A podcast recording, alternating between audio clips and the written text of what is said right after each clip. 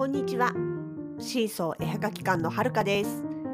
このポッドキャストでは、私たちのものづくりな日々と、北海道暮らしのあれこれをお話ししています。エピソードにはコメントがつけられませんが、Twitter、Facebook ページ、インスタなど、シーソー絵はがき館のアカウント宛てにコメントなどをいただけたら嬉しいです。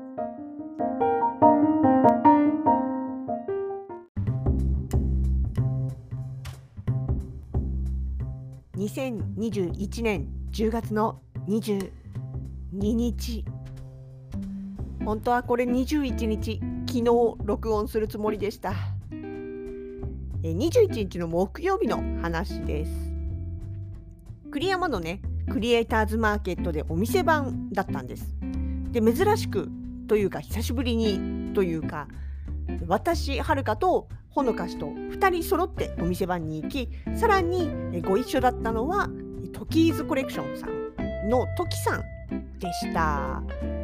トキさんはね、えっ、と今一番これって言える言うべき、えー代表作はもともとは編みぐるみの、ね、作家さんなんですけれども今シマエナガちゃんの編みぐるみがまあ可愛いんですわ。本当にあのシマエナガみんなこう魅力的に感じるポイントとしてはあのまん丸のねほわほわのまん丸の白い雪の塊みたいな姿とあとそのちょこちょこんとね可愛らしい顔っていうところだと思うんですよね。そのまん丸ふかふか柔らか真っ白っていうところをまんまこう編みぐるみでね。しかもそのなんだろうな。普通の編み目っていうよりかは、まあ、使ってる毛糸とか多分編み方だとか思うんですけど私ちょっと編み物全然わかんないからなんかうまく説明できないんですけどあのね鳥さんのふわふわ感がすごくねリアルに再現されてるんですよ。だからねこのねもう し多分シマエナがあの編みぐるみにしてからかなり経つと思うんですよ。私千歳の空港のねあのイベントの時にも見た覚えがあるのでその千歳のイベントが最後に行われたのが2019年だったことを考えると本当にもう2年とか多分3年？わかんないやでもそのぐらい作ってるんじゃないかな。ものすごい数作り続けているようです。そんな、えー、トキさんと今日はご一緒だったわけなんですね。でそのね最初に会った時にいや超久しぶりとかっていう気分だったんです。なんか私の中ではお会いするのは2月のピーチクマーケットハンズさんのね東急ハンズさんのピーチクマーケットの納品の時にお会いして以来っていう気分だったんですけどよく考えたら10月のトリフェスの時にお客様で来ていらっしゃいました。大変失礼いたしました。いやでもねトリフェスの時はこっちもまあバタバタしてたのもあるしトキさんももうあのお買い物というかねあのお客さんとして来るイベントっていうのが楽しくて楽しくてっていう感じでわーって手振ってわーって立ち去ってった感じだったんであんまりあったとは言えないんですけど。まあでもその時に一度はお会いしてましたね。その時さんがですよまあ、店番しながらこういろいろお互いにねおしゃべりしてたわけなんですがふと突然思い出したようにそういえば工房って何？って聞いてきたんです。要はあれですあの私たちはねシーソーがよくツイッターとかその他もろもろで今日は工房で作業ですとかっていうようなことを発信してるんですよね。でそこで工房工房ってよく文字言葉としては出てくるくるけれども実際問題それがどんな場所で何ができるところなの？っていうのがよくわからないと。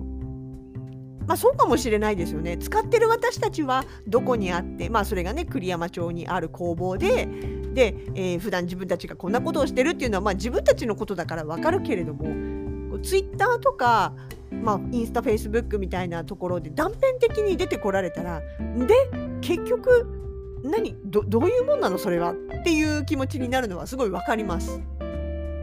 なんで、まあ、ほのかさんがねこう説明をしたわけですよ。えっとね、陶芸とか木工とかができるねスペースがある町の、まああの建物ででそこの中に UV プリンターとか、えー、レーザーカッターみたいな工作機械も置いてあるんだよと。でまああのー、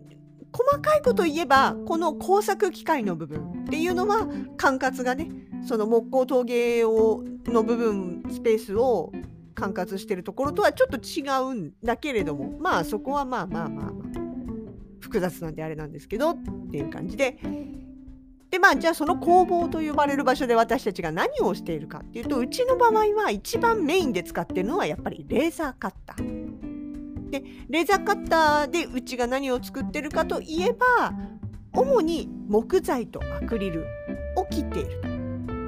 でシーソーとして出してる雑貨類はほぼほぼ全てで例えば札幌景観色のフレームとかアートフレームの土台になる、まあ、四角フレームとペンダント雪しずくのパーツ土台。雫玉の土台。透明アクリルジグソーパズルのとかあと厚型薄型のテレビ。テレビキット。とキャンバスフォトの土台の板。アクリアキーホルダー。透明真四角写真のアクリア、まあ、これらが全てレーザーカッターのお世話になってるわけです。切ったりとかね彫刻したりとかね。っていうことで。UV プリンターの方は雫玉の写真の部分の印刷。透明パズルの写真タイプの方のね写真部分の印刷。とかあとはフォトアートパネルの写真印刷。ハリキャンバそうそうそうハリキャンバスにね写真を印刷する時にお世話になってる。っていう感じですよね。だからうちで扱ってる雑貨でむしろこの工房にある機械工作機械のお世話になってないものの方が少ない。ほとんどないっていう状態。なんでまあそういうことで私たちとしては自分たちのものを作るにあたっては木材とアクリルしか切ってないんですけれどもただ別にそれしか切れないわけではなく本来は別にもっと他のものもいろいろ切れると。例えばそれこそ布だったりとか紙だったりとかねペーパーの方の紙だったりとか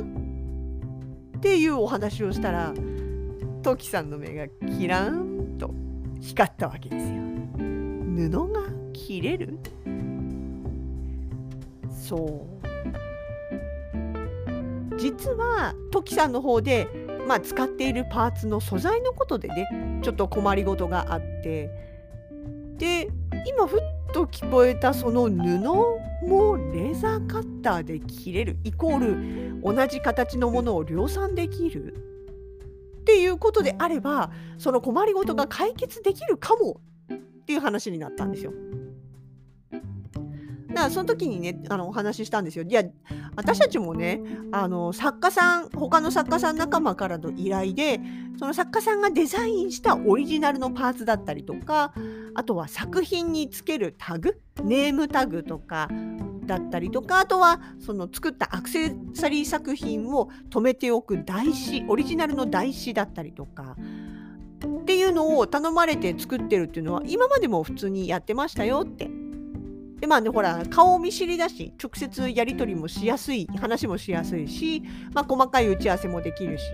で試作もするからあの安心して頼みやすいよねっていう話。結局その値段だけで言えば多分ウェブとかでね今すごくいいサービスいっぱいあるしショーロットからでもやりますよっていうのもありますしね便利な部分はいっぱいあると思うんですけれどもただあのちょっとこういうの作ってみたいけど実際作ったらどうなるかなみたいなその試作試しっていうのをやるのはやっぱりなかなか難しい部分も通販だけだとあるかなとは思うんですよね。そういう意味ではあの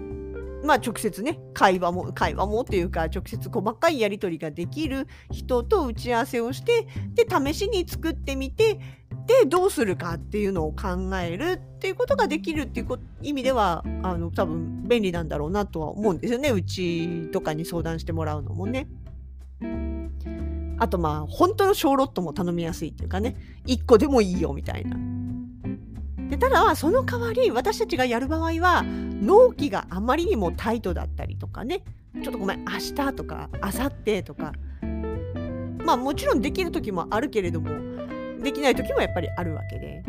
とかあと量が本当に大量だったりとかするとコスト面でもうちなんかよりも外注した方がや割安になることっていうのは十分あると思うんですよね。量が増えれば増えるほどあると思うんです。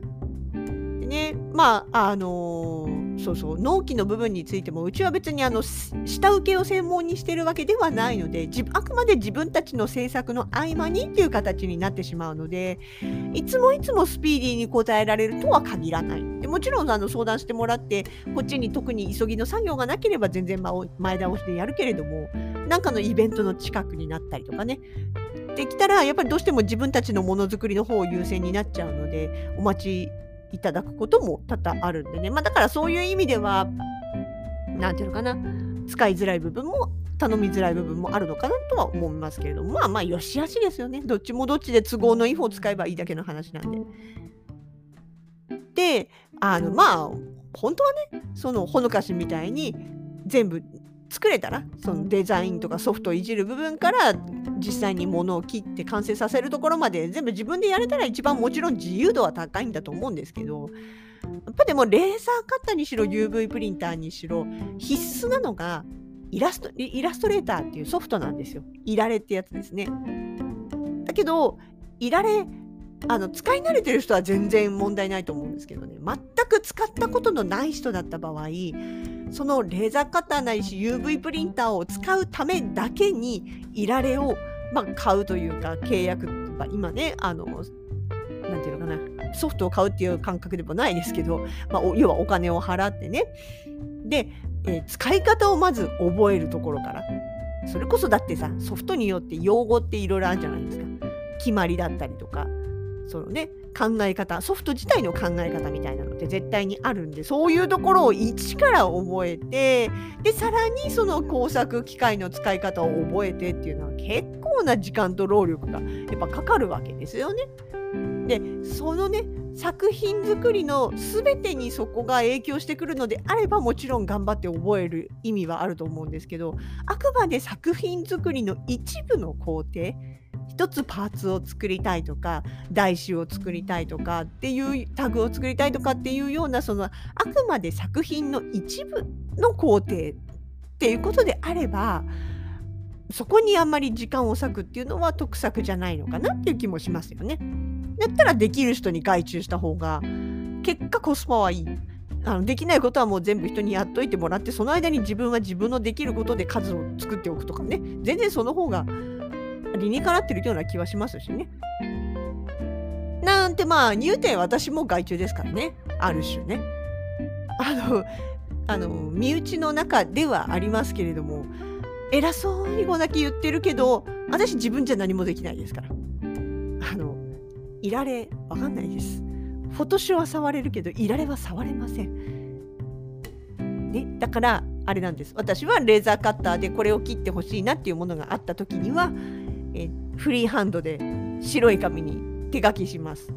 でスキャナーで取り込んでこんな感じって言って作ってもらうんです。もうほのかしに外注してます。そんなもんです。本当に。まあでもねそんな話をしてあのトキさんと結構盛り上がっていてで工作機械を使うことで作品の幅とかね可能性がぐんと広がるんだとしたら面白いよねってこうトキさんが目をキラキラさせながら言っていましてでねあのそうやって話してる間にもいろいろひらめいたようなんですよ。もちろんねお手伝いできることがあればご相談いただければ何なりとっていうところでもありますしあとなんかこういうイメージがあるんだけどどうやったらできるかなとかこういう素材ってできんのかなとかっていうようなね話とかねあのすると結構多分お互いに新しい発見とかあそれは思いつかなかったみたいなのが絶対出てくると思うのでね。みんなでそうやってああだこうだアイディア出し合ってねワイワイ言いながら作り上げていくって楽しいですよね。本当に純粋に。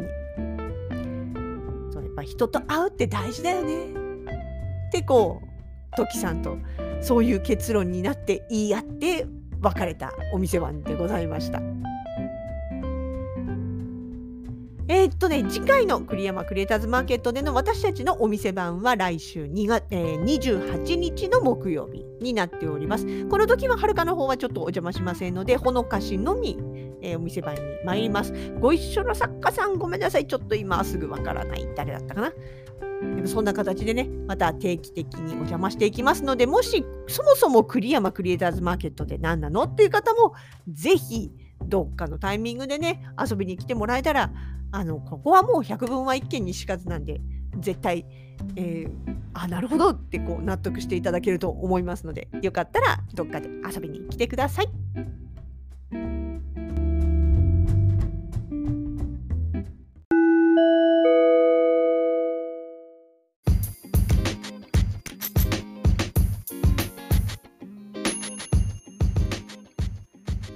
シーソー絵はがき館直近のイベント出店情報です。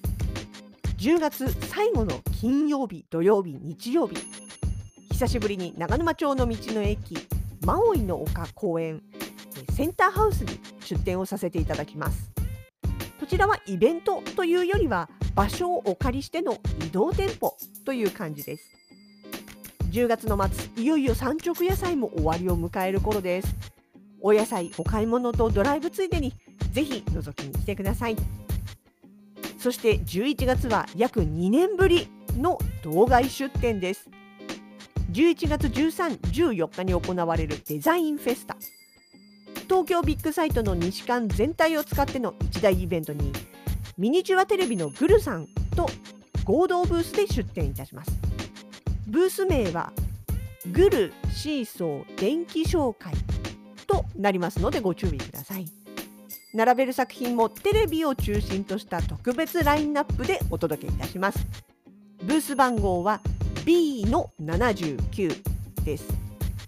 お近くの方はぜひ遊びにいらしてくださいね。お待ちしております。